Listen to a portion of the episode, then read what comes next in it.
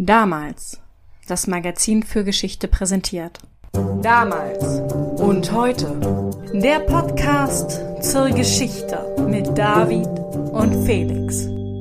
Sitzstreik auf dem Parthenon. Warum sagen wir jetzt eigentlich frohes neues Jahr? Weil in, in der Geschichte, die wir hier kreieren, sehen wir uns jetzt gerade erst, verstehst du? Nee, nee, wir haben ja vorher schon die Bonusfolge. Ach stimmt. Siehst du, ich war total, ich weiß nicht, wieso ich so verwirrt war mit dem Datum dieser Folge. Ich wusste ja, sie kommt davor und ich wusste auch irgendwas. Ah, ich brauche einfach mal eine Pause, glaube ich. Also David, dein Plan sieht vor, dass wir uns jetzt und den Hörern natürlich auch ein frohes neues Jahr wünschen. Ich- Aber das ist Quatsch. Wir haben schon eine Folge Ja, gesendet ich, und Ich aufgenommen. habe gerade völlig, ja, ich habe dazu angesetzt, aber ich komme mal wieder mit unserer, mit unserer Folgenreihenfolge überhaupt nicht klar. Also wir sind ja jetzt schon mitten tief, tief im neuen Jahr. Von daher, äh, ich hoffe, es hat sich für euch gut angelaufen, sozusagen. Weiterhin. ja, und es tut uns sehr leid, dass wir in der Ritterfolge euch kein frohes neues Jahr ja, nach, haben. nachträglich frohes neues Jahr. Äh, ja, so am 20. Januar, wenn die Folge dann rauskommt. Okay, Hauptsache du weißt es. Also dann erzähl doch noch mal ein bisschen aus dem Urlaub, David. Ach ja, also ich war die meiste Zeit in Bangkok, aber es war irgendwie alles eher Arbeit als Spaß. Und meine Frau war auch im Homeoffice und genau zwei Tage war ich tatsächlich am Strand und konnte da arbeiten mit Kokosnuss und gutem Essen. Da habe ich mich gefühlt wie ein Programmierer. Ne, Moment, wie dieses Bild, was Programmierer bei Instagram entwerfen. Die meisten sitzen in einer Box irgendwo in einem Keller in Deutschland. Ich muss ja sagen, dass so WLAN-mäßig ist Thailand echt sehr, sehr gut aufgestellt. Also es ist ja eigentlich jeder Winkel der Welt gut aufgestellt verglichen mit Deutschland. Aber es hat mich doch beeindruckt dieses Mal. Es ist ja auch eine Weile her, dass ich das letzte Mal da war. Du warst in Rom. Honeymoon, gell? Nee, ich war ein Wochenende in Rom, ja. Ja, das ist halt, ähm, ja, alles. Äh, Das war schon im November übrigens, vor, vor, vor. Oh, ich kann das, ich kann, ich kann es beim besten Willen nicht richtig sprechen. Omikron oder Okrimon? Okremon klingt irgendwie nach Pokémon ein bisschen, ne? Man merkt, ich hatte nie Altgriechisch. Komm Ja. nicht von den Althistorikern wie du. Mhm, ja. Darum machst du auch immer die Griechenland. Deswegen, okay, deswegen muss ich es können, ja. Du hast, Ja, du hast darum, völlig recht. wenn wir heute ein Griechenland-Thema haben, bist du dran. Ganz genau. Überleitung geglückt. Das war einer der unelegantesten Einstiege, die wir bisher hatten. mit, mit verdrehten Gliedmaßen landen wir jetzt ungefähr da, wo wir hin wollten. Also es geht nämlich heute um das Parthenon auf der Akropolis. Das Herz des antiken Athen. Und gesiedelt wurde das schon in der Jungsteinzeit. Das ist lange her. In der Tat. Und 1600 vor Christus ungefähr wird dann dort ein mykenischer Palast errichtet. Die Mykener, das sind die Griechen der Bronzezeit, die Homer in seiner Ilias gegen die Trojaner kämpfen lässt. Athen ist also schon zu dieser frühgeschichtlichen Zeit ein Machtzentrum. Die Akropolis selbst ist ein flacher Felsen, 156 Meter hoch, eignet sich also prima, um da oben eine Verteidigungsanlage zu bauen. Na klar, eine Burg baut man am besten auf einer erhöhten Stelle, von der aus man die Umgebung ganz gut im Blick hat. Genau. Die Burg der mykenischen Athener ist sogar eine der größten ihrer Zeit. Die Akropolis lässt sich ganz ausgezeichnet verteidigen. Zu einer folgenreichen Eroberung der Akropolis kommen wir allerdings gleich. Eine Akropolis gibt es aber nicht nur in Athen, oder? In Korinth kann man sich auch eine ansehen, glaube ich. Auch da war ich nie. Ja, genau, die Akrokorinth. Der Präfix Akro lässt sich mit Ober übersetzen. Akropolis ist also die Oberstadt. Heute denkt aber eigentlich jeder an Athen, wenn er Akropolis hört. Die Akropolis hört dann auf, Fürstensitz mykenischer Herrscher zu sein und wird mit der Zeit zum religiösen Mittelpunkt Athens. Als solcher kann sie im 6. Jahrhundert schon mit einiger Pracht aufwarten. Zwischen 530 und 520 v. Chr. gibt es größere Umbauten unter der Herrschaft der Peisistratiden. Die Peisistratiden bilden die Tyrannendynastie Athens, bestehend aus dem Vater Peisistratos und seinen beiden Söhnen Hippias und Hipparchos. Die bauen einen bestehenden Tempel um, lassen ihn vergrößern und statten ihn mit einer Peristasis aus, also einem Säulenkranz.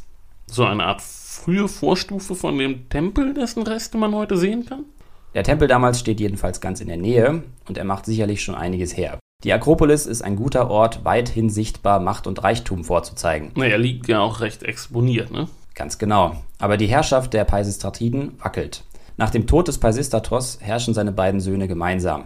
514 v. Chr. kommt es dann aber zur Mutter aller Tyrannenmorde.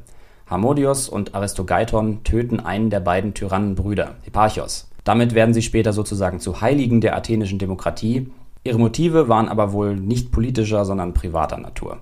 Hippias bleibt jedenfalls übrig, regiert mit harter Hand, hat aber mächtige Gegner. Seinen Sturz hatten wir schon mal in der Delphi-Folge erwähnt. Da wird das Orakel bestochen, damit es die Spartaner gegen Hippias aufhetzt, oder? Ja. Kleisthenes, einer der Gründerväter der athenischen Demokratie, hat viel Geld in den Wiederaufbau von Delphi gesteckt und sorgt wohl dafür, dass die Spartaner immer wieder denselben Orakelspruch präsentiert kriegen. Sie sollen Athen von den Tyrannen befreien. Ja, wie so ein Mantra. Und weil es nervt, machen sie es dann auch. Mhm. Das machen sie auch, und zwar 510 vor Christus. Da marschieren sie in Athen ein und der Tyrann Hippias verschanzt sich auf der Akropolis. Ne, kann ich so verstehen, die Spartaner, nicht? Also, wenn du immer dasselbe Orakel bekommst, dann willst du einfach, dass das blöde Teil mal was anderes sagt. Die Spartaner haben ja auch wirklich viel Wert darauf gelegt, Orakelsprüche einzuholen und da hat sozusagen jetzt ein Orakelspruch in der Leitung geklemmt und sie wollten mal wieder was Neues hören, von daher musste das einfach mal erledigt werden. Hippias sitzt jetzt also auf der Akropolis und schaut den Spartanern entgegen. Naja, wir wissen, ist nicht so leicht einzunehmen. Genau, die Akropolis, das ist eine harte Nuss.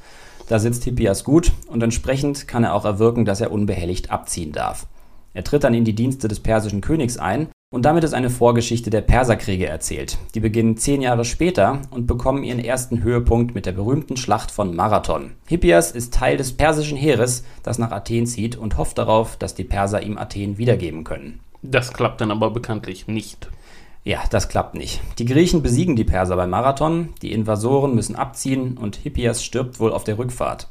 Aber die Athener haben die Perser nicht zum letzten Mal gesehen. Zehn Jahre später kommen sie nämlich wieder. Und diesmal geht es gegen ganz Griechenland. Der Perserkönig Xerxes hat ein riesiges Heer ausgehoben und eigentlich gibt es in Griechenland nicht viele, die einem Widerstand gegen dieses Heer besonders große Chancen ausrechnen.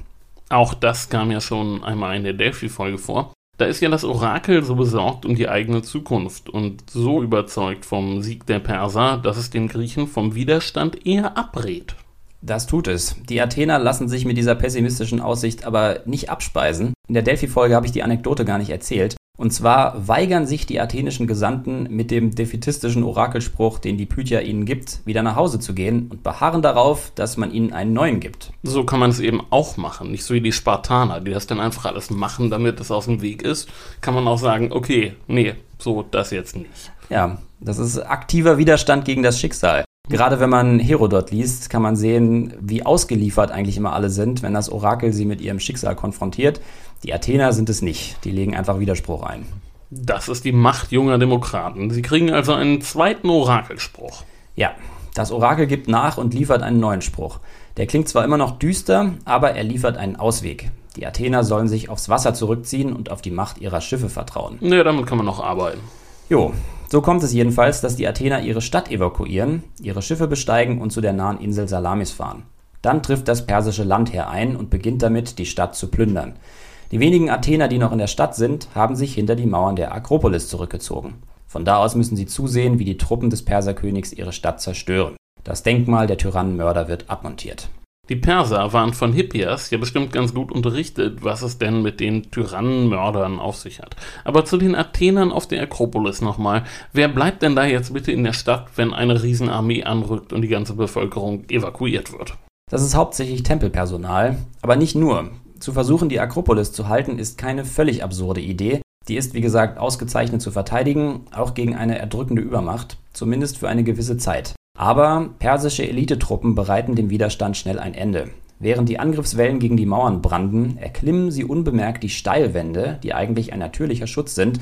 Da gibt es keine Verteidiger, folglich bricht dieser Schachzug den Verteidigern das Genick. Als sie bemerken, dass die Perser auf der Akropolis sind, stürzen sich viele von den Mauern in den Tod. Andere fliehen in die Tempel und werden dort von den nachrückenden Angreifern niedergemacht. Der Fall von Athen, angesichts der folgenden großen Siege der Griechen eine eher weniger bekannte Episode. Das stimmt wohl. König Xerxes lässt jetzt anordnen, die Tempel auf der Akropolis zu zerstören. Was nicht brennt, wird umgestürzt. Auf Salamis sehen die Evakuierten die Rauchsäulen und wissen, dass zu Hause alles verloren ist und dass sie jetzt wirklich nur noch ihre Schiffe haben. Ein traumatischer Moment. Aber natürlich folgt kurz darauf die große Auferstehung. Ja, die Flotte des Perserreichs ist dem Landheer dicht an der Küste gefolgt und stößt auf die Schiffe der Griechen. Die Griechen locken die Perser in eine Falle, treffen sie in einer Meerenge, wo die Angreifer ihre Übermacht nicht ausnutzen können und schlagen sie vernichtend. Damit ist die Niederlage der Perser eingeleitet. Es folgt dann eine weitere krachende Niederlage bei Platea und damit haben die Griechen ihre Unabhängigkeit gerettet. Womit dann ja auch der glanzvolle Aufstieg Athens so richtig beginnt. Genau. Das Ganze ist übrigens ziemlich genau 2500 Jahre her. Das ist mal ein richtig beeindruckendes Jubiläum. Nicht die 250 Jahre, die wir üblicherweise serviert bekommen. ja, eigentlich müssten die Büchertische voll sein mit Büchern über den Perserkrieg. Dafür ist es denn doch zu lange her, denke ich. Da fehlt den Kunden der Bezug. Na, wahrscheinlich. Die Athener haben jetzt jedenfalls die Möglichkeit, in ihre zerstörte Stadt zurückzukehren und auch die Akropolis wieder aufzubauen. Sie machen sich an den Wiederaufbau, ja. Aber die Akropolis bleibt interessanterweise weitgehend unberührt. Vor der entscheidenden Landschlacht leisten die Griechen angeblich einen Eid, dass sie die von den Barbaren zerstörten Schreine nicht wieder aufbauen wollen und dass sie zukünftigen Generationen als Mahnmal dienen sollen. Eine Art Athener Gedächtniskirche. Das heißt, man lässt jetzt einfach alles liegen? Ja, sehr lange passiert nichts auf der Akropolis. Man benutzt Trümmer als Baumaterial, aber neue Tempel werden keine gebaut. Jahrzehntelang kann man da also nur Ruinen sehen. In dieser Zeit vollzieht sich jetzt der Aufstieg Athens. Es ist Teil eines Bündnisses griechischer Stadtstaaten, die sich zum Ziel gesetzt haben, die Perser endgültig aus der Ägäis zu vertreiben. Und innerhalb dieses Bundes nimmt es immer mehr eine Führungsrolle ein, bis aus den anderen Mitgliedern des Bundes praktisch Vasallen geworden sind. Athen wird reich und mächtig und die gemeinsame Kasse des Bundes wird dann irgendwann von Delos nach Athen verlegt. Und wo das Geld ist, ist bekanntlich auch die Macht. So wird denn aus einem Mitgliedsbeitrag ein Tribut an Athen. Und die Perser werden vertrieben oder wird das Ziel des Bundes denn auch irgendwann geändert? Die Perser müssen sich wirklich aus der Ägäis zurückziehen. 449 vor Christus ist das, also drei Jahrzehnte nach ihrer fehlgeschlagenen Invasion. Das Kapitel ist damit also nun vorbei. Da wäre dann doch jetzt der Zeitpunkt eigentlich, das Geld anderen Zwecken zugutekommen zu lassen. Wir haben es wiederholt erwähnt, Flotten sind teuer. Ja, und dafür sorgt Perikles, der übermächtige Politiker, der Athen weiter demokratisiert hat, dabei aber immer die führende Gestalt geblieben ist. Er ist ein begnadeter Redner und Anführer und er hat sich zum Ziel gesetzt, der Akropolis zu neuer Pracht zu verhelfen. Mit dem Geld der Vasallen, die jetzt keine Perser mehr bekämpfen müssen. Nicht nur, Athen hat auch sehr profitable Silberminen, aber ja, letztlich in erster Linie mit dem Geld der Vasallen. Teuer soll die Neubebauung der Akropolis nämlich werden. Wie alle großen Bauprojekte. Aber jetzt sind die Tage des Mahnmals damit gezählt. Ja, die neuen Bauten sollen nach wie vor an den Perserkrieg erinnern, aber in erster Linie an den Triumph der Sieger. Sie sollen also ein Siegesdenkmal sein, kein Mahnmal mehr. Das passt also besser zum neuen Selbstverständnis. Die deprimierenden Ruinen werden weggeräumt und an die Stelle kommt nun der berühmte Säulenbau, den man heute noch sehen kann, wenn auch wiederum als Ruine. Das ist das Parthenon, das damals aber noch nicht Parthenon genannt wird. Es werden eine ganze Reihe von Arbeiten in Angriff genommen. Das Parthenon ist natürlich das beeindruckendste aller neuen Gebäude. Da hat man doch auch irgendwie mit optischer Täuschung gearbeitet, oder? Dass es noch größer wirkt oder höher, oder? Ja, die Architekten haben gewusst, dass flache Bauten von den Ausmaßen des Parthenons von weitem so aussehen, als ob sie zur Mitte ihrer Seiten absacken würden. Und um diese optische Täuschung zu vermeiden, sind alle waagerechten Elemente des Tempels zur Mitte hin leicht nach oben gewölbt. Und die Säulen werden nach oben hin dicker und verjüngen sich dann wieder Richtung Kapitell. Also für die Zeit ein recht großer technischer Aufwand. Ja, ein enormer materieller Aufwand auch. Alles auf der neuen Akropolis ist nämlich aus Marmor. Den kann man glücklicherweise am Berg Pentelikon abbauen. Es ist immer nachhaltig, lokale Ressourcen zu benutzen. ja, genau, von lokalen Steinmetzen. Ja, der ist nicht weit weg, aber über den Aufwand sollte das nicht hinwegtäuschen. Über 100.000 Tonnen Marmor werden nämlich gebraucht. Das sind um die 70.000 Blöcke. Also ein echtes Mammutprojekt. Auf jeden Fall. Ähm, ich blättere gerade sehr gerne in einem Buch, das ich zu Weihnachten bekommen habe. Metropolen der Antike heißt das mit lauter Rekonstruktionen antiker Städte von einem Archäologen und Architekten, Jean-Claude Gauvin. Aber Rekonstruktionen gibt es natürlich viele. Es lohnt sich einmal ein paar davon anzuschauen. Im Westen jedenfalls werden die Propyläen gebaut. Die Propyläen sind der Eingang. Der kleine Tempel der Athener Nike wird komplett erneuert und dahinter entstehen nebeneinander die Tempel Parthenon und Erechtheion. Das muss ja eine Weile gedauert haben, das alles fertig zu bekommen. Also fertig ist natürlich ein großes Wort. Das Parthenon selber ist verblüffend schnell fertig. Das schaffen die Athener in neun Jahren. Neun Jahre? Das ist nicht schlecht. Würde heute wahrscheinlich länger dauern mit den Bauanträgen und so. Bis alle Statuen stehen, vergehen noch ein paar Jahre mehr. Und die sind dann nochmal ein Wunder für sich. Eine davon zieht sofort die Blicke der Besucher auf sich, wenn sie die Propyläen durchschritten haben. Und zwar eine Athena-Statue aus Bronze. Angefertigt von Phidias, der auch die Zeus-Statue in Olympia geschaffen hat. Die war, wie du vielleicht weißt, eines der sieben Weltwunder. Ja, da habe ich schon mal von gehört. Die sitzende Zeus-Statue im dortigen Zeus-Tempel. Die ist mir im Begriff, ja. Genau. Ich hatte mal ein Buch als Kind, die sieben Weltwunder.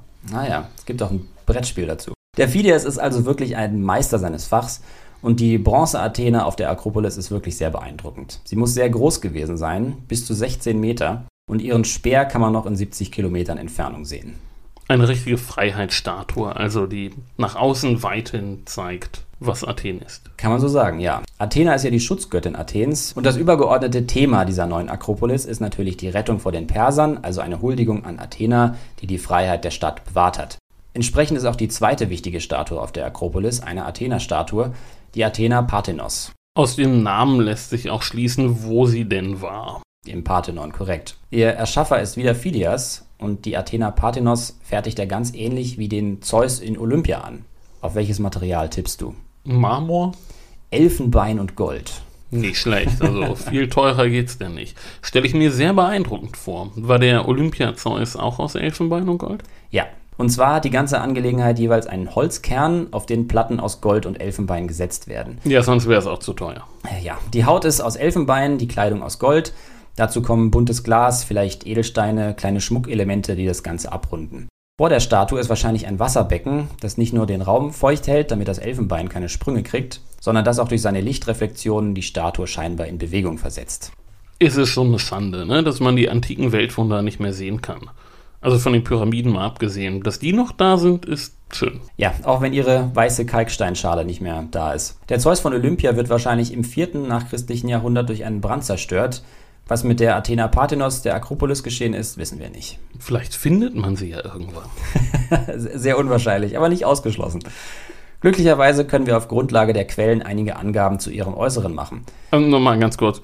Bitte zieht jetzt nicht los und sucht die, das wird lange dauern. Also ihr seid damit mindestens ein Leben beschäftigt. Also sie ist ähm, etwa zwölf Meter hoch, trägt einen prächtigen Helm, eine Nike-Statue in der rechten Hand und eine Lanze in der linken. Ihr Gewand ist ein sogenannter Peplos, die gewöhnliche Frauenkleidung der Zeit, gegürtet mit Schlangen. Auf dem großen Schild, der an ihr lehnt, sind zwei Schlachten zu sehen. Auf der Außenseite der Kampf der Griechen gegen die Amazonen und auf der Innenseite der Kampf der Götter gegen die Titanen. Na, das kann man sich doch ganz gut vorstellen eigentlich. Auch da gibt es übrigens Parallelen zum Zeus von Olympia. Der hält nämlich auch eine Nike-Statue in der rechten Hand und ist auch ziemlich genauso groß gewesen wie die Athener. Aber der Zeus, der schafft es in den Augen der alten Griechen zum Weltwunder, die Athener nicht. Hat der Künstler erst den Zeus oder erst die Athena gebaut? Und war die Qualität dann doch nicht ganz auf dem Level? Es ist nicht ganz klar, was zuerst entstanden ist. Was wir über das Leben des Phidias wissen, ist begrenzt. Wir wissen mit Sicherheit, dass er nach der Vollendung der Athena Parthenos in arge Bedrängnis geraten ist. Und der Grund dafür ist seine Freundschaft zu Perikles. Perikles ist ja wie beschrieben der einflussreichste Athener seiner Zeit. Unter seiner Ägide wird die Akropolis neu gebaut. Aber natürlich nicht nur das. Athen wird, wie gesagt, zu einer Großmacht gerät dann auch bald mit Sparta aneinander und die Geschichte vom Peloponnesischen Krieg erzählen wir hier vielleicht ein anderes Mal. Perikles hat nicht nur Feinde in anderen Städten, sondern auch in Athen. Und die versuchen alles, um ihn abzusägen. Aber Perikles stützt sich auf die Mehrheit, oder? Ja, er lässt sich immer wieder in das Amt des Strategen wählen. Also muss man die Mehrheit entweder gegen ihn aufbringen, was wahrscheinlich leichter gesagt ist als getan, oder man trifft ihn irgendwie indirekt. Du sagst es. Erst wird er wegen Veruntreuung angeklagt, aber er wird freigesprochen. Das hat also nicht geklappt und nach diesem Fehlschlag sind seine engsten Vertrauten an der Reihe. Zu denen gehört nun mal auch der Künstler Phidias. Der wird jetzt auch wegen Veruntreuung angeklagt. Dabei geht es natürlich um die Athena Parthenos. Wirft man ihm vor, das Gold ein bisschen dünn aufgetragen zu haben. Genau. Er wird dann zwar wie Perikles freigesprochen, angeblich lässt er die Goldplättchen abnehmen und wiegen, aber die nächste Klage kommt gleich danach, und zwar wird er wegen Gottlosigkeit angeklagt. Dabei geht es wieder um die Athena Parthenos. Gottlosigkeit. Ist der Erschaffer einer solchen Statue nicht über diesen Verdacht erhaben oder was stimmt jetzt mit der Statue nicht? Hat er irgendwo was eingefügt mhm, und mhm. abgesägt oder? Eingefügt stimmt ziemlich genau. Mit ihrem Schild stimmt nämlich etwas nicht. Ich hatte ja erwähnt, dass auf dem Schild der Kampf der Griechen gegen die Amazonen und der Kampf der Götter gegen die Titanen abgebildet sind. Zwei der Griechen, die gegen die Amazonen kämpfen, erregen nun das Aufsehen der aufmerksamen Perikles-Gegner. Und zwar erkennen sie da Perikles und Phidias. Also hat Phidias sich und seinen Kumpel Perikles als Stifterfiguren untergebracht, so wie Raphael in dem Gemälde von La Scuola di Athene? Man sieht, du warst in Rom oder besser im Vatikan. Auf dem Bild ist übrigens, also auf dem Bild von Raphael ist am rechten Rand auch eine Athene-Statue zu sehen, aber das ist nicht das erste, worauf man achtet, wenn man davor steht. Auf was achtet man zuerst? Na, natürlich darauf, überhaupt irgendwas zu sehen, ob der ganzen Menschen, die da sind. Das stimmt, so habe ich das auch in Erinnerung. Toll sind auch die Sicherheitskräfte. Man fühlt sich wie beim Spießrutenlauf ein bisschen, wenn man da ist, ne? Ja, wie bei der Mona Lisa im Louvre. Ich war schon zweimal im Louvre. Die Mona Lisa habe ich mir nie angesehen, aus genau dem Grund. Äh, naja, im Gegensatz zum Mittelalter und zur Renaissance, wo es ja völlig normal ist, den Auftraggeber im Bild unterzubringen und wo sich auch der Künstler unter die Statisten mischen darf, wie im Fall von Raphael, ist das in der Antike eine üble Anmaßung. Gottlosigkeit. Ja, und so muss Phidias ins Exil. Er wird Athen nie wiedersehen.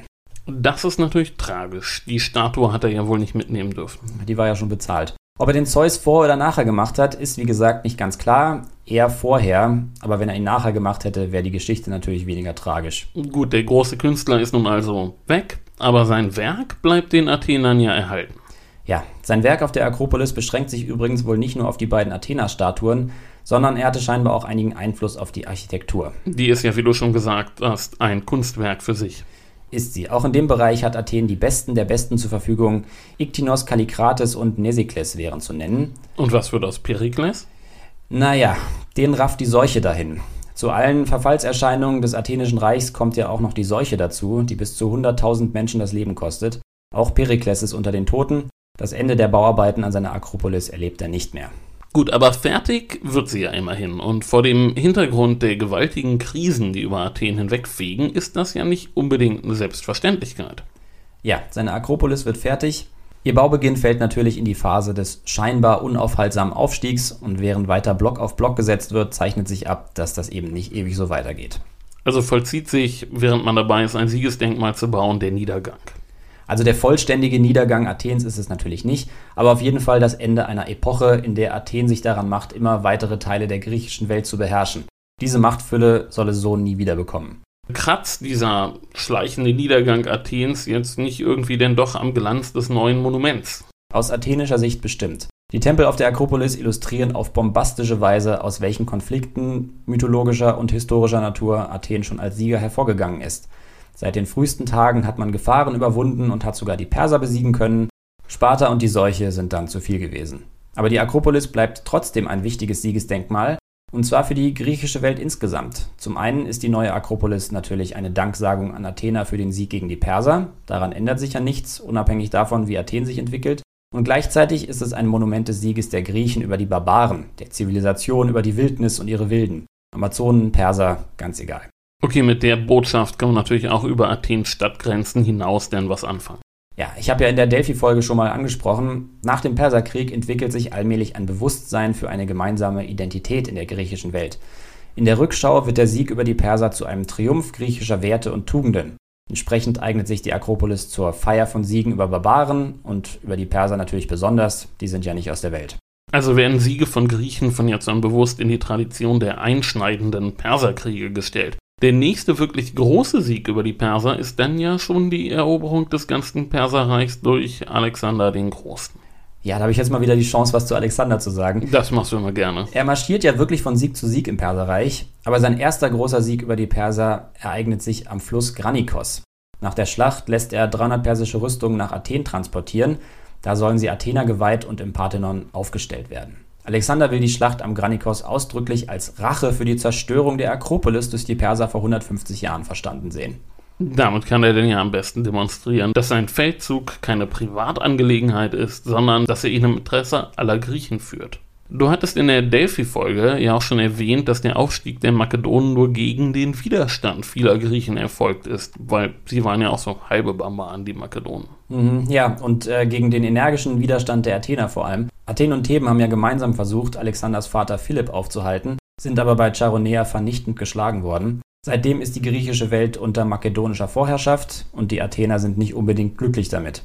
Da erfüllte es natürlich einen Zweck, wenn Alexander sich im Parthenon als Rächer für die Zerstörung der Akropolis präsentiert. Waren die Makedonen im Perserkrieg nicht auf persischer Seite? ja, waren sie. Aber 150 Jahre sind natürlich eine lange Zeit.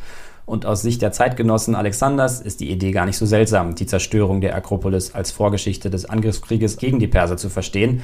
Wie gesagt, die Abwehr der persischen Invasion entwickelt sich in den Augen der Griechen eigentlich zur Vorgeschichte aller Kriege gegen Nichtgriechen. Die Akropolis wird aber auch zur Inspiration für die Baumeister des hellenistischen Pergamon. Pergamon ist eines der Nachfolgereiche Alexanders. Und die Attaliden, die Herrscher Pergamons, sind derartige Athen-Fans, dass sie sich quasi eine eigene neo-athenische Akropolis bauen, voller Anspielungen auf das Original und nicht nur mit Anspielungen, sondern teilweise auch mit direkten Kopien. Die Athena Parthenos von Phidias wird zum Beispiel nachgebaut.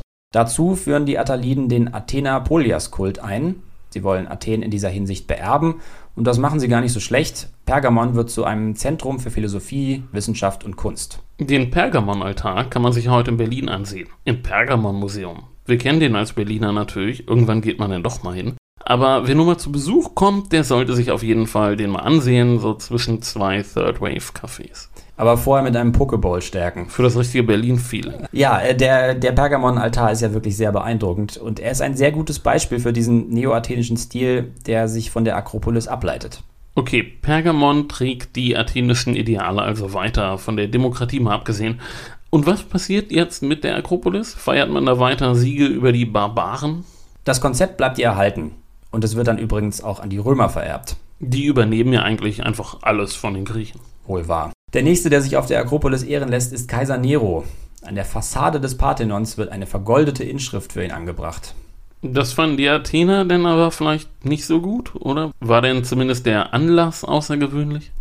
Der Anlass ist damals eine diplomatische Einigung mit den Partern. Die Pater sind hier schon mal vorgekommen, als wir über den Untergang der Römischen Republik gesprochen haben. Und letzte Und jetzt, Woche, als wir über die schwere Kavallerie geredet haben. Ganz genau, das haben wir gerade, genau, darüber haben wir gerade geredet, ja. Aber okay, eine diplomatische Einigung, also nicht mal eine epische Schlacht. Nein. Aber das ist denn noch kein Sieg über die Barbaren. Gefeiert wird er so, als ob es einer wäre. Es ist sogar möglich, dass zusammen mit der Inschrift parthische Schilde am Parthenon angebracht worden sind.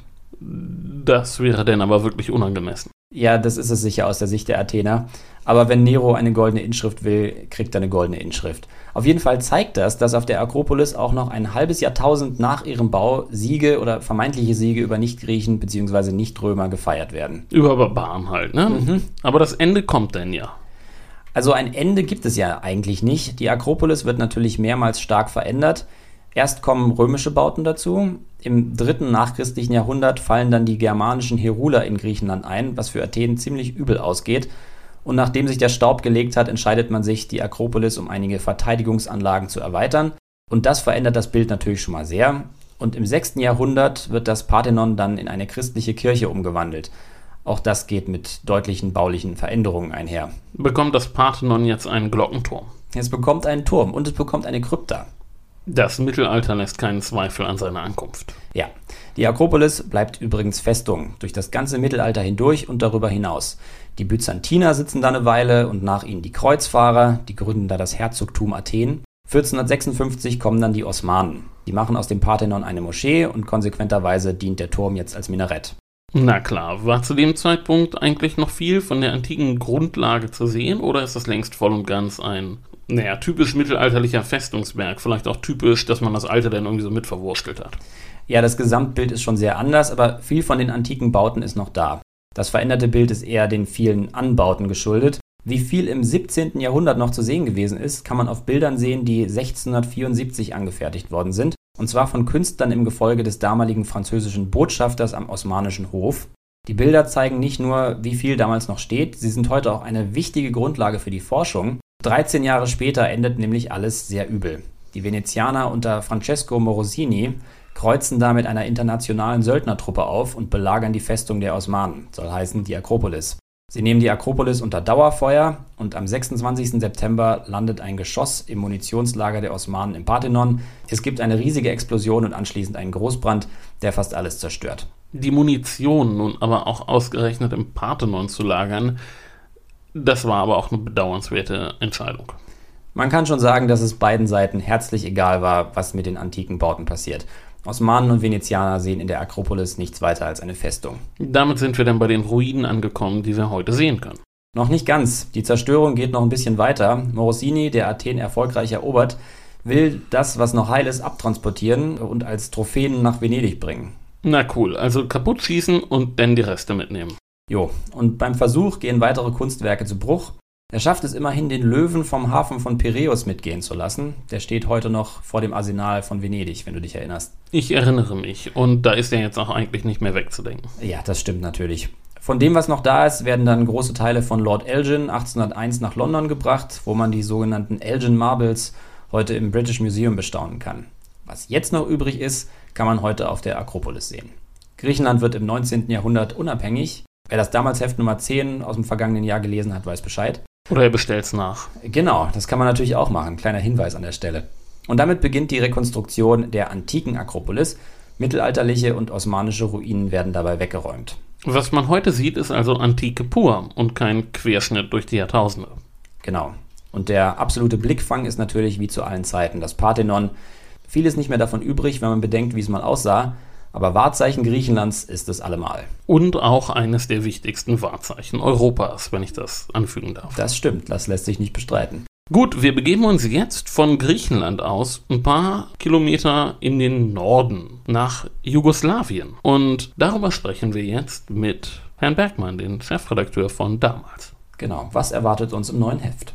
Hallo Herr Bergmann, worum geht's im neuen Heft von damals? Wir berichten über Tito und das von ihm geschaffene moderne Jugoslawien. Was dieser Staatsmann und Alleinherrscher für das Schicksal der Südslawen bedeutet hat, kann man, wenn man so ein Jahrgang ist, sonst muss man vielleicht seine Eltern fragen, an zwei Erinnerungen ablesen. In den 1970er Jahren wurden in fast allen deutschen Städten bis tief in die Provinz hinein Balkangrills eröffnet, geführt von Jugoslawen. Diese kulinarische Kultur, Stichwort Cevapcici, stand für die relative Offenheit dieses Balkanstaats, der ja ja ein sozialistisches Land war, aber anders als die kommunistischen Regime des Ostblocks seine Bürgerinnen und Bürger nicht einschloss. Darin spiegelte sich der sogenannte dritte Weg wider, den Tito in der Zeit des Kalten Kriegs für sein Land entwickelt hatte. Und die zweite Erinnerung reicht zurück an den Beginn der 1990er Jahre. Damals sah man im Fernsehen plötzlich nationalistische Hetzer, die Ethnien dieses Vielvölkerstaats gegeneinander aufstacheln. Da war Tito schon gut zehn Jahre tot und sein Lebenswerk zerbrach. Josip Broz, so hieß Tito eigentlich, stammte aus einer armen kroatischen Bauernfamilie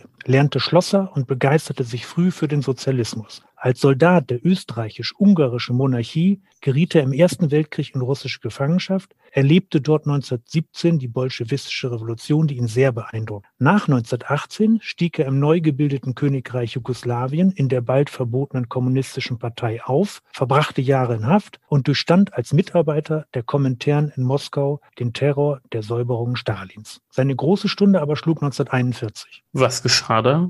1941 eroberte die Wehrmacht Jugoslawien und die Kommunisten, geführt von Josip Broz, der sich den Kampfnamen Tito gab, stellten sich den Deutschen entgegen. In diesem brutalen Kampf legte Tito die Basis für seine 35 Jahre dauernde Herrschaft. Der legendäre Partisan war mit Kriegsende die absolute Führungsfigur dieser Balkanregion. Es gelang ihm, Serben, Kroaten, Slowenen, Montenegriner, Bosniaken, Albaner, Mazedonier und einige Minderheiten in einem Land zu vereinen das er mit harter Hand führte. Wie genau er das schaffte, wie sich diese Herrschaft gestaltete, worin die Besonderheiten des Titoismus lagen und welche Konstruktionsfehler dieser Staat hatte, all das schildern wir im Titelthema. Tito, David. Tito war nun wirklich keine völlig uninteressante Figur, wie hoffentlich eben auch gut rausgekommen ist. Absolut nicht. Es ist ja eine komplizierte Region, wie wir schon festgestellt haben. Es lohnt sich also wirklich, sich das mal genau aufschlüsseln zu lassen. Das könnt ihr machen, wenn ihr das neue damals Heft lest. Bevor wir es vergessen, dieses Mal, nee, haben wir, letztes Mal haben wir es sogar schon dazu gesagt. Spotify. Spotify erlaubt jetzt Bewertungen. Und da wir wissen, dass die meisten von euch uns über Spotify hören, wir sehen das nämlich. Genau, wir, wir, wir wissen alles über euch. Wir sehen, wo ihr herkommt. Es ist wirklich erstaunlich, David. Heute das 123. Land ist dazu gekommen. Die, die meisten von euch, wo auch immer sie sich gerade aufhalten, hören uns per Spotify. Und wir wären sehr dankbar für eine, eine gute Bewertung. Schickt uns eine E-Mail an damals-podcast.konradin.de. Genau, gut. Dann bis in zwei Wochen. Bis in zwei Wochen. Macht's gut. Tschüss. Tschüss.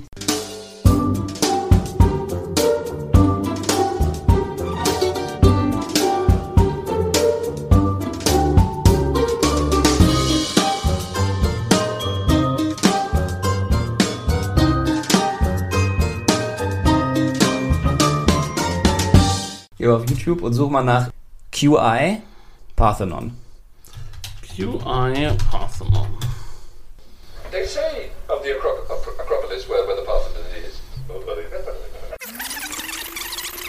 Ich kenne Kennst du interessanterweise, ja, ich kenne alle, die da sitzen. Okay. Ihn kenne ich auch. Wer ist der nochmal? Jimmy Carr. Klar, genau. Ihn kenne ich auch. Bill Bailey.